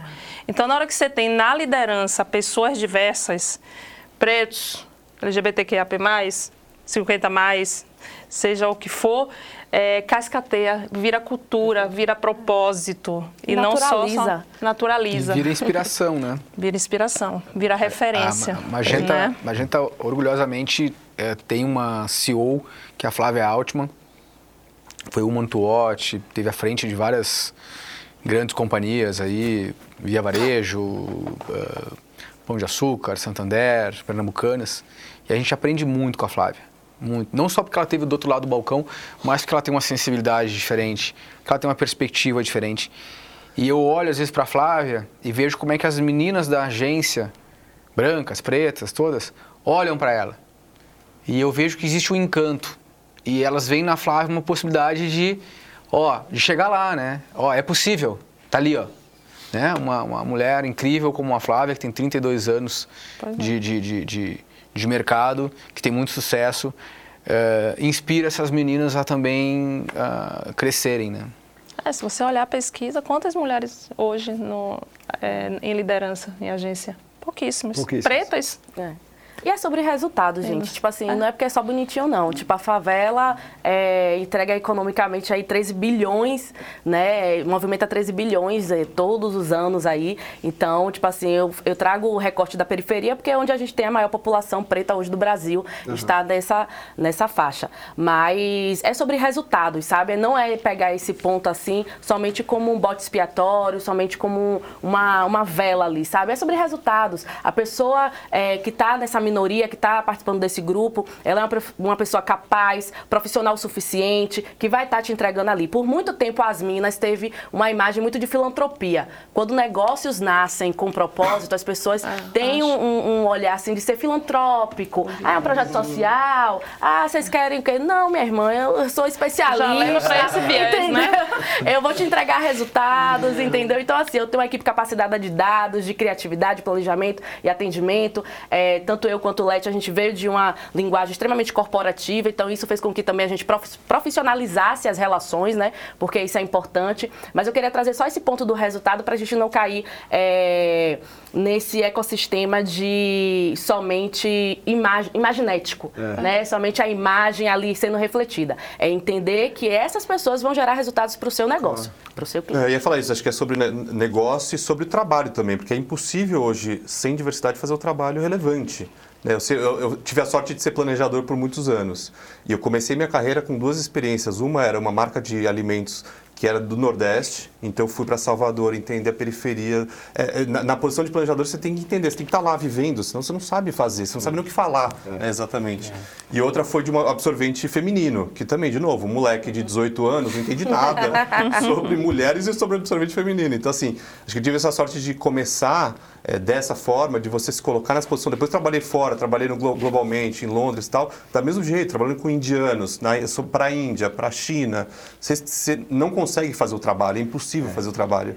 E a gente tem muito esse, acho que esse clichê do mercado de São Paulo, de achar que a gente conhece. E não tem é. nada a ver, né? O Nordeste é um mundo à parte, o Norte é um mundo à parte, o Sul... Assim, você tem que se colocar nessa posição de, cara, eu não faço ideia do que é Beleza, vamos descobrir. E aí eu preciso de gente, eu preciso de parceiros, eu preciso de. Né, ir, ir para lá conhecer, enfim. Aos rapazes, deixa eu fazer uma pergunta. A gente, por ser homem, branco, é, que tivemos uma série de privilégios na vida, é, muitas vezes quando chega nesse tema a gente fica até um pouco meio desconfortável. Puta, que, é, qual que é o. É, qual que você, que, que você acha que é o nosso papel, assim, para de fato ser é, intencional nessa, nesse lugar? Eu, falando de âmbito pessoal, depois eu até comento sobre a Dark Kitchen. É, eu acho que a gente de fato está vivendo um momento muito especial na publicidade há alguns anos para cá. Com muita necessidade, muita mudança. Vocês é, sabem, até mais do que eu, a quantidade de necessidade de mudança que precisa. A gente, de uma certa forma, está fazendo mudanças aqui. É, não sei se o termo desgastado, do, de, é, trazendo disrupção no mercado com agências novas, com pensamentos diferentes mas, no ponto pessoal, eu acho que o que a gente pode trazer, e eu tenho tentado fazer isso com a minha vida, é aprender, uhum. é, empatizar e aí agir, evoluir, fazer acontecer. Assim, a Dark Kitchen não nasceu com pessoas pretas, mas é, logo no início veio a Clariana, que aliás deveria estar aqui no meu lugar hoje, representando a Dark Kitchen por uma questão pessoal não pôde estar sócio da, da agência, é, o Carlão, sócio da agência é, também, a Flávia, é, Campos. Flávia Campos. Está com a gente hoje. hoje. Essa é uma história que... É, a parte. É, e eu, dois homens, duas mulheres, é, dois caras também mais velhos. E, ah, poxa, homem branco mais velho. Isso também importa um pouco, porque o mercado tradicional começa a não caber as pessoas, homens, inclusive, brancos e é, inclusive, não caber, não comportar mais. Eu acho que a gente começa a olhar e falar, cara, e aí o nosso, o nosso jeito de trabalhar olhando isso é. A gente até fala que a gente é um bocado diverso, no sentido de que para os projetos a gente pode contratar quem a gente é, quer e precisa. Então a gente é diverso em vários sentidos, inclusive, né? Assim, contratar gente que não está nesse lugar é, físico chamado São Paulo, porque aqui tem gente de todo o Brasil. Né? Aqui mesmo temos pessoas de todos os lugares do, do, do, Brasil. Aliás, eh, de São Paulo tem menos aqui, né? É, mas eu estava falando sobre a, a, diversidade em todos os sentidos, né? É, de todos os, uh, de, pessoas, de pensamentos diferentes. Eu acho que as pessoas trazem é, os seus conhecimentos e, mais do que o seu conhecimento, o seu know-how, a sua vivência. E aí quando você fala sobre isso, isso também, uh, a sua fala, é, a gente, quantas quantos painéis eu já ouvi sobre isso, mas estar tá aqui presente na sua frente, na sua frente, ouvir, eu admiro a Gana, né? É, parte de um lugar muito especial. E a gente tem essa oportunidade de aprender, de empatizar, aprender, para realmente poder evoluir, assim. Acho até que saio daqui...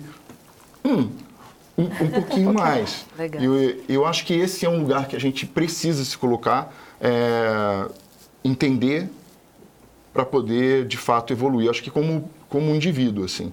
E a empresa, já que somos é feita de pessoas e somos é, uns dos principais representantes de cada uma das nossas empresas aqui, é, o, a evolução individual é absolutamente importante para a evolução da empresa. É, sem dúvida. Com certeza.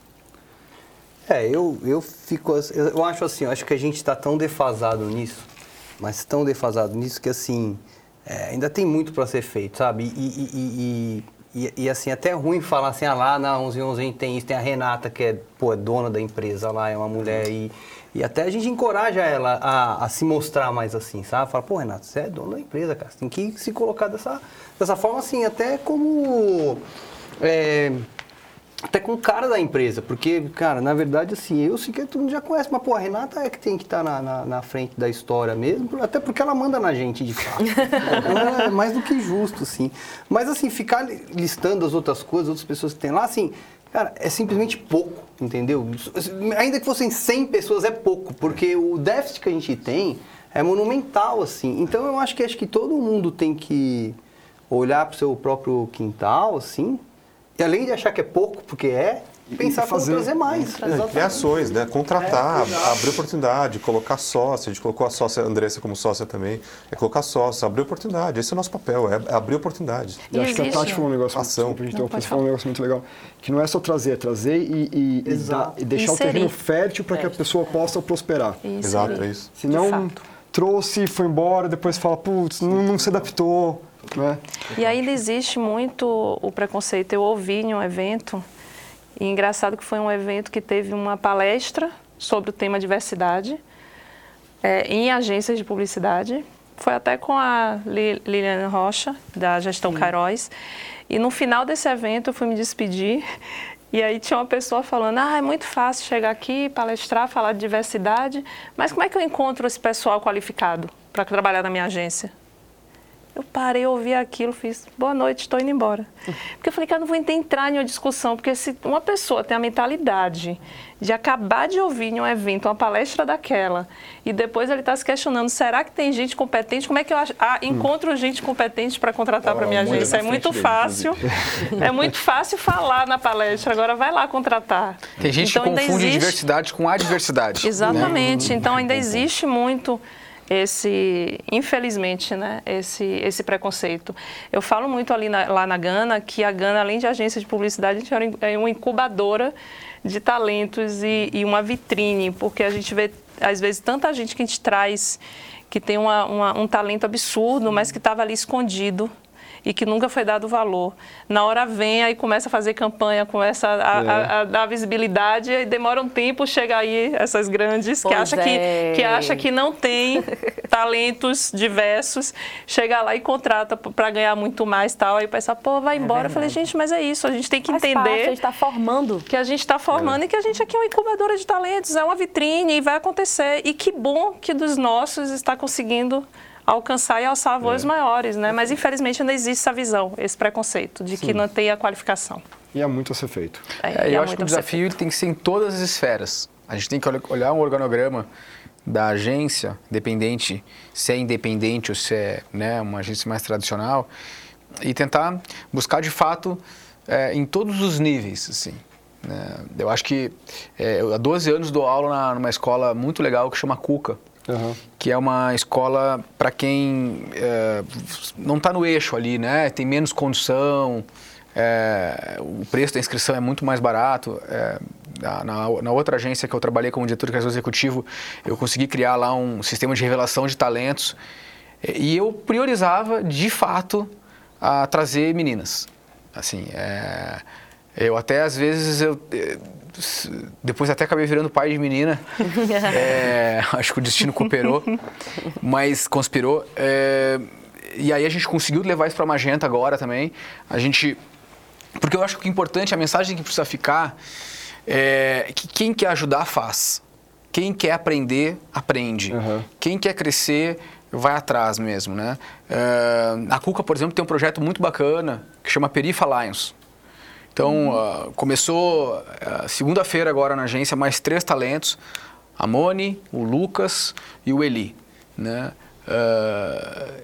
cada um ali de um, tem a sua, sua questão, a sua, sua cor, a sua origem, mas vem de comunidades menos favorecidas, de centros menos privilegiados. Né? né? Então a gente pode gerar essa inclusão desde o nosso C-level até a, a, a novos talentos. E eu acho que é, a força motriz precisa estar muito no começo da cadeia. Né? É, pô, eu lembro quando eu comecei a, a, dar aula na Cuca, em 2012, lá, com o vídeo do Miguel Benfica, eram 90% meninos e 10% meninas. Uhum. Hoje é 50-50. Massa. Então, é, é, é, isso é muito legal, né? Então, a gente tem que... Uh, vou aqui recorrer... Sei que o assunto é maior, mas vou recorrer aqui uma linguagem do esporte. A gente tem que investir na categoria de base também, né? É. Para a gente conseguir revelar mais talento. É verdade. É um tema que daria um podcast só para a gente oh. discutir isso. Só para discutir isso. É, uma outra coisa que eu queria trazer aqui, a gente rapidamente batendo papo, é, viu que teve transição de profissionais entre agências aqui, teve algumas contas que talvez vocês atendam que sejam próximas ou projetos que E sem ciúmes, né, gente? Não e eu ia falar isso. É, uma das características desse mercado é, é a competição e colaboração, né? porque ele é fragmentado, ele de fato tem essa natureza. E daí eu queria direcionar para o Fritzen essa pergunta, que é como que as agências independentes podem, ao mesmo tempo, é, competir, colaborar e fazer que o mercado cresça, que o mercado é, é, das independentes se favoreça disso? É, ótima pergunta. Uh, até antes mesmo de receber esse convite muito legal de estar aqui, puxei o Ari para uma conversa, que é um cara que eu adoro e conheço há, há muito tempo. Zério também, troquei uma ideia. Uh, um tempo atrás, o Luke, que é meu sócio também, procurou algumas lideranças das agências independentes para a gente começar a falar e conversar e realmente fazer com que esse segmento todo cresça. Né? Eu acho que uh, se, se, se as nossas empresas crescerem, individualmente o coletivo vai crescer. É, é, a gente, eu acho que a gente tem que ser a nossa rede. Né? Existem três, quatro redes que dominam o mercado. Uhum. Né? É, e se a gente tiver um pensamento mais altruísta, não sindica, sindicalista, mas sim pensando na cooperação, eu acho entre nós, eu acho que a gente vai mais longe. É, eu não vejo, de fato, é, aqui ninguém com aquela coisa meio caranguejo de, de puxar outro para baixo. Muito pelo contrário. É, eu acho que as agências independentes ela vem com esse mindset mesmo de, de, de, de, de, de ver com bons olhos, uh, por exemplo, uma Ambev, uma Nestlé, uma Unilever, dar uma chance para cada um aqui né? Pô, eu, eu e, assim, e a gente está aqui, né, entre cinco, seis representantes desse segmento, mas tem algumas outras que vêm fazendo um trabalho Muitas muito legal, assim, né? Então, pô, vejo o trabalho da Gana, vejo o trabalho da Kitchen, vejo o trabalho da 1111, vou começar a ver o trabalho das Minas, é, vejo o trabalho da Euforia e falo e, e, e assim é, claro, às vezes a gente gosta mais ou menos da ideia do projeto ali, mas independente disso, eu falo assim, porra, que legal que essa galera tá bombando, que legal é. que essa galera tá vindo com força, né? E aí é, eu acho que é importante, de fato, a gente não precisa necessariamente criar mais um grupo no WhatsApp, mas é importante que a gente tenha interlocução entre a gente e que, pô, a cada pelo menos 30 dias a gente se reúna e, e entenda como é que a gente pode crescer junto. Né? Como é que a gente consegue receber das grandes empresas em menos tempo? Como é que a gente consegue, por exemplo, é, ter uma inscrição mais barata em festivais? Boa. Que profissionais que a gente pode compartilhar, às vezes com dor no coração a gente tem que descontinuar alguém e essa pessoa é incrível e por que não, de repente, lá na Dark Kit tem um espaço para essa pessoa. Né? É, então, acho que a gente tem que fazer a, a, a informação circular entre, entre a gente. Uh, de fato, a gente tem muito interesse em comum e eu acho que se a gente conseguir uh, juntar as vozes, eu acho que o nosso coro vai ser mais ouvido. Eu acho que a Bipu podia pegar isso aí. É. Acho que entre Deixa outras coisas, quer dizer, pra, é, acho que existem outras coisas que estamos falando de cultura aqui, a Bipool pode ser uma plataforma, tem, é tecnologia, mas a gente está vendo, inclusive, 31 podcast, que eu nem fazia ideia É. que tinham tantos, tem envolvimento e, imagino eu, uma vontade de, uma, de criação de uma cultura de agências boutique. Claro. Então, isso pode ser uma coisa interessante de como é que vocês já fomentam, vai, num ambiente é, de tecnologia, plataforma, junto com a mesa de compra, junto com o marketing e tal, mas há outras maneiras de fomentar mais trocas, é, mais diversidade, mais contas. Até já passei, né? Passei, né? Indiquei a, a, ah, poxa, a gente não consegue fazer isso, indicamos a 1111. É, É legal demais a gente que está nascendo e crescendo já ter conflito de conta, né? Já ter que dividir uma que conta, passar, pô, é é o melhor dos Ah, problemas. pô, o Will quer e tal, nem sei se é, nem lembro qual era, mas. Pô, enfim. mas enfim. E, mas por quê? Eu acho que esse tipo de relação é, a gente entende as dores também. A gente entende os desafios mais proximamente, né? E eu acho que a gente consegue compartilhar também, não só as coisas boas, mas também essas, esses desafios em conjunto. Sem dúvida. Eu vou falar, eu, eu não sei fazer analogia sobre futebol, porque não é muito a minha praia, mas eu sei fazer analogia sobre música. Assim, todo, todo movimento musical foi uma cena que foi criada. E todo mundo daquela cena se deu bem. Então, para cada Motley Crue ali que surgiu no- nos anos 90 ali em Los Angeles, cara, teve 10 bandas em volta que se deram bem, Skid Row, tô só falando metal farofa aqui. o, o Poison, o Skid Row e tal. Então, assim, é, e aí, assim, se a gente for esperto aqui e, e- tirar essa, essa competiçãozinha, essa, essa coisinha assim, é, do que, que tem nessa, nesse rolê aí das grandes agências, a gente cria um negócio realmente importante, sabe? Porque assim, né, foi a mesma coisa em Nova York, lá com o Lou Reed, os caras do punk rock, Ramone e tal. Porque assim, no final das contas, nosso rolê pode ser igual. Porque se eu pegar uma marca de carro, eu não posso pegar duas, entendeu? Então assim, a gente tem um mercado que, um negócio que facilmente você tampa ali e, e aí você pode realmente passar. Por que, que eu vou deixar a conta de bobeira? Passo pra você, passo pra você, entendeu? Dá pra gente, mas aí tem que ter uma consciência de classe, que geralmente o nosso mercado é onde tudo É, vai por água água abaixo. Entendeu? Porque entra ali naquela competiçãozinha, é, né? Meio asquerosa ali e pode pôr tudo a perder. E até nisso a gente tá tendo a, a chance, se a gente vai saber aproveitar ou não. Saber se a gente vai saber aproveitar ou não é nossa decisão. De, de reestabelecer uma relação e, quem sabe, criar uma cena mesmo, entendeu? Nesse sentido, assim, de, de porra, é, se fortalecer e todo mundo se dá bem, porque, como eu falei, não dá, não dá para todo mundo ter tudo para si, entendeu? Então a gente tem que se ligar nisso e realmente se eh, fazer mecanismo. E o melhor mecanismo que eu falo, assim, não é ter um, alguém por cima até, claro, o Bipu pode ajudar, mas é mais uma interlocução entre a gente, Total. de entender isso, né? E, e- e entrar de guarda baixa mesmo e falar, cara, assim, o que você trouxe eu acho super bom, cara. Inscrições de prêmios, dependendo de quais deles, por mais que não seja nosso foco agora, mas assim, cara, é caríssimo para uma agência. Outro assunto que a gente deveria falar, concorrência. A gente, a gente, a gente entubou um dinheiro de concorrência agora aqui contra agências grandes. Cara, fez uma baita falta pra gente, entendeu? Então, assim, se também tiver uma coisa assim, cara, a gente independente não entra em concorrência não remunerada, nenhuma entra. Entendeu? Quer concorrência não remunerada? Vai nos grandes. Puta atitude de, atitude corajosa, mas tem que andar em bloco, porque se um fura, já ferrou, entendeu? São coisas a serem conversadas, assim, porque pra gente, cara, essa concorrência que a gente entrou impactou o mês, assim, forte, cara. Ah, mexe muito. É. É, a gente lá tem como prática, se for concorrência, a gente tem que entregar tudo, criativo. Sem nenhuma remuneração, a gente, a gente já declinou de algumas por causa disso. De alguns. Falou, cara, não, é, não é sustentável, é, é absurdo. Não dá, você não consegue Tem, manter. tem, nem Você não braço, se não dá pra mantém. você É. tirar, né? E aí, é, pegando aí o gancho de todo mundo, né, que eu concordo com todos, acho que é, eu enxergo muito que a parceria e a cooperação, ela é, é- é- não, é, é- não é inimigo, né? Ela vai fazer todo mundo crescer junto. E vai além de uma conta que conflita. Né? Eu acho que, ah, não, eu atendo cliente A, e chegou aqui uma proposta de um B, mas conflita com A. Deixa eu passar aqui. Vai além disso, às vezes, até para ser independente do nosso tamanho, a gente não precisa ser bom em tudo. A gente, precisa, a gente não precisa ser bom em todas as áreas. De repente, eu estou ali trabalhando com um cliente que eu vou estar tá entregando para ele, olha, cara, isso aqui não é a minha força. Poxa, mas deixa eu plugar as minas aqui para fazer é, toda a parte de estratégia de influenciadores. Eu não preciso é. ter na minha agência alguém especialista, talvez, para fazer uma estratégia de influenciadores. Por que eu não plugo ali? É.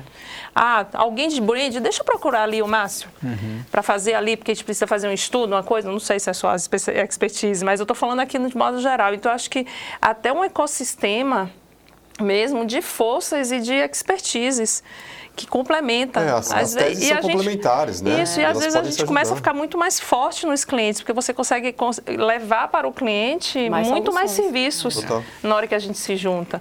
Exato. E além dessa, dessa parte que vocês falaram aí de prêmios, de concorrência, eu coloco mais uma na mesa. A gente falou muito de ferramentas aqui, de tudo, mas tem uma grande dor que eu não sei se vocês passam, que ainda a gente passa lá, e eu tava, ontem eu estava conversando com, com o Felipe Sim, ele disse que passa lá também, que é a pesquisa de mídia. Uhum. Uhum. Pesquisa de mídia ainda é ainda uma um dor, gigante. porque ainda é absurdamente cara uhum. para o nosso tamanho aqui. e a gente ainda precisa, muitas vezes. Né? E aí você tem players de mercado que dominam o mercado, que são totalmente inacessíveis e não aceitam a conversa, que recebe milhões de grupos Sim. multinacionais e que a gente não tem acesso.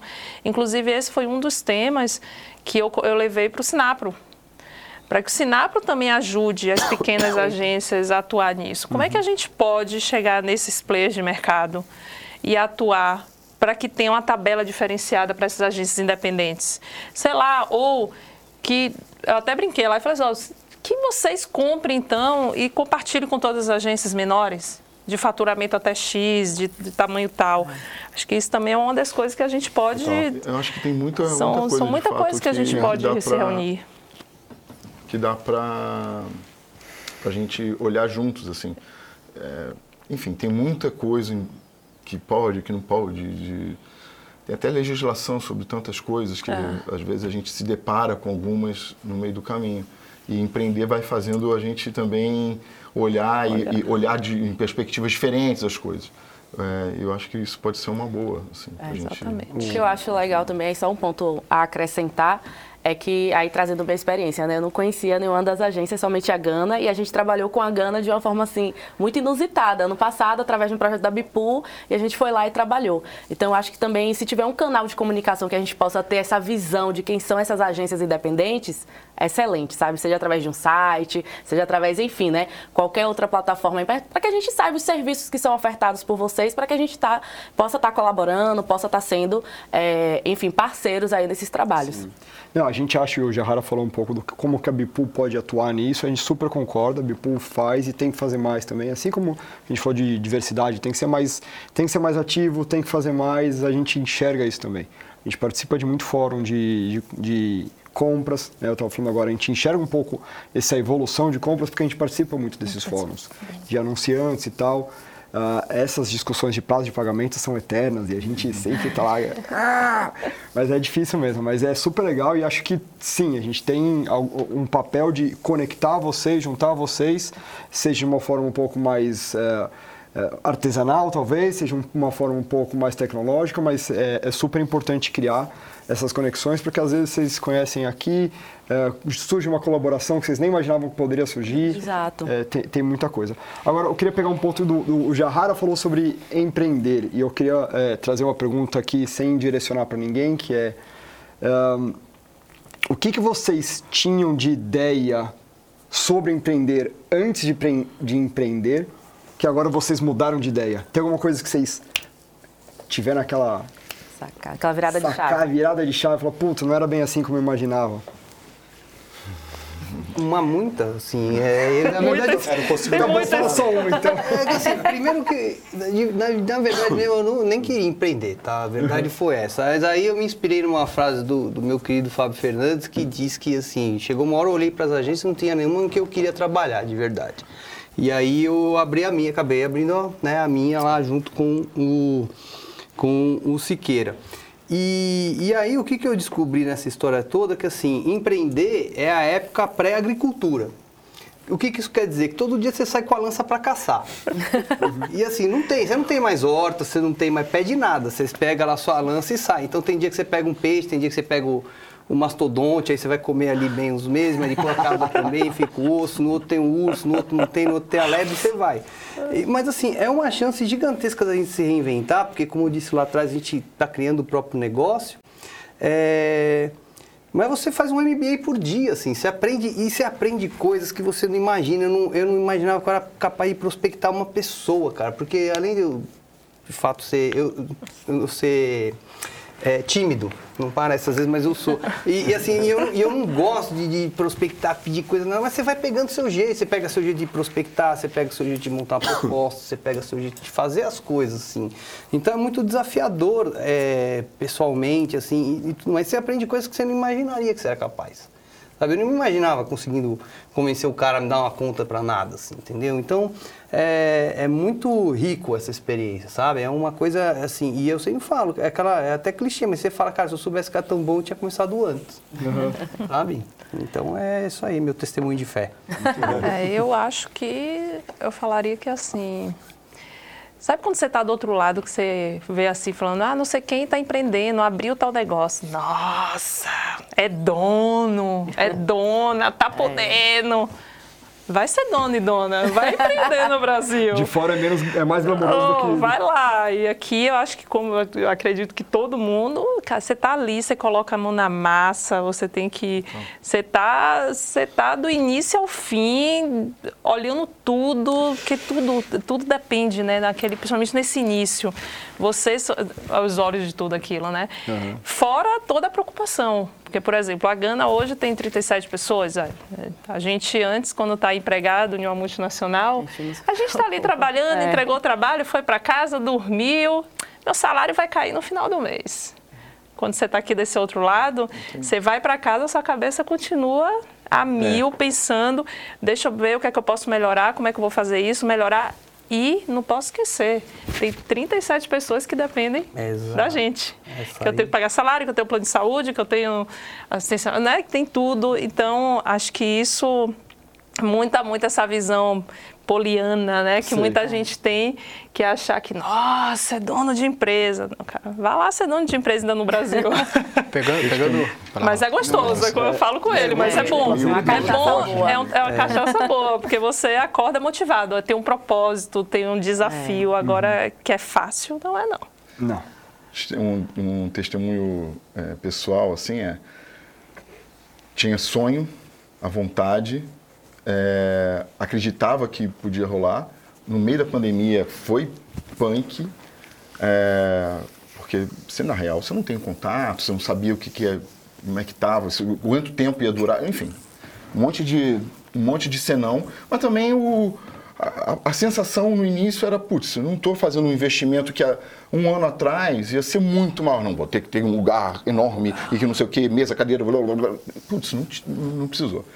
É, então, os desafios de empreender nesse momento também foram diferentes. Uhum. E agora sair com todo esse sonho, etc e tal, com toda essa vontade, é, mas, pô, querendo sair daquele universo de multinacional, etc e tal, mas ainda carregando um monte de viciozinho durante alguns meses, para você ir tirando essa tirando. tralha toda que, tá, que você está tá carregando, que você carrega.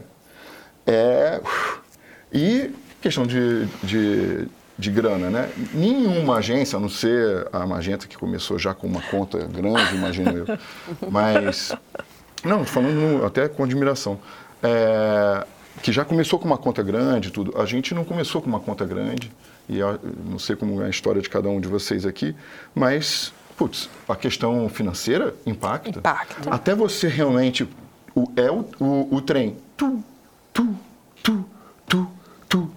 tu, tu, tu, tu, o negócio ir crescendo para poder falar, cara, agora é a hora da gente ter um lugar físico maior e fazer um não sei o quê, e, e ir para um outro e fazer reforma e alugar.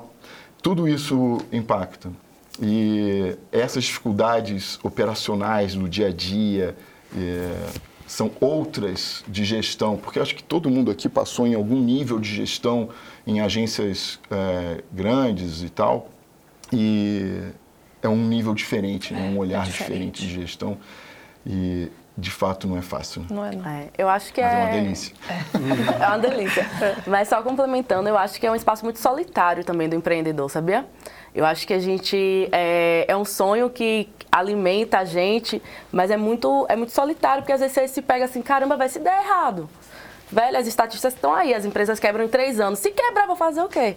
Claro que né, a gente vai ali aprendendo, recalculando a rota. Graças a Deus temos agências aqui, né, que até hoje estão prosperando e vão prosperar cada vez mais. Mas eu acho que o meu primeiro impacto, assim, com o empreender, né, e com todo esse ecossistema é desse lugar da solitude, porque eu achei que talvez teria muito mais é, parceiros, pessoas que estivessem ali no mesmo momento que eu, essa rede de apoio, sabe? A gente agora está conversando aqui, mas há um tempo de maturidade que a gente tem de negócio para estar nesse patamar de conversa, de diálogo. Então eu me senti muito nessa posição, assim, né? Eu e Leti, a gente se sentiu muito nessa posição. A gente achou que ia encontrar ali como é que faz e pergunta e manda. Obviamente cada um tá trilhando ali suas trajetórias, seus negócios, mas eu acho que para mim assim um, a grande virada de chave que eu achava que seria muito mais é, enriquecedor nesse primeiro momento era esse espaço mesmo assim, de se sentir sozinho, né? E dessa puta responsabilidade que a gente tem nas costas de resolver os problemas e resolver os problemas da gente e do cliente. Então a gente está na dupla função ali.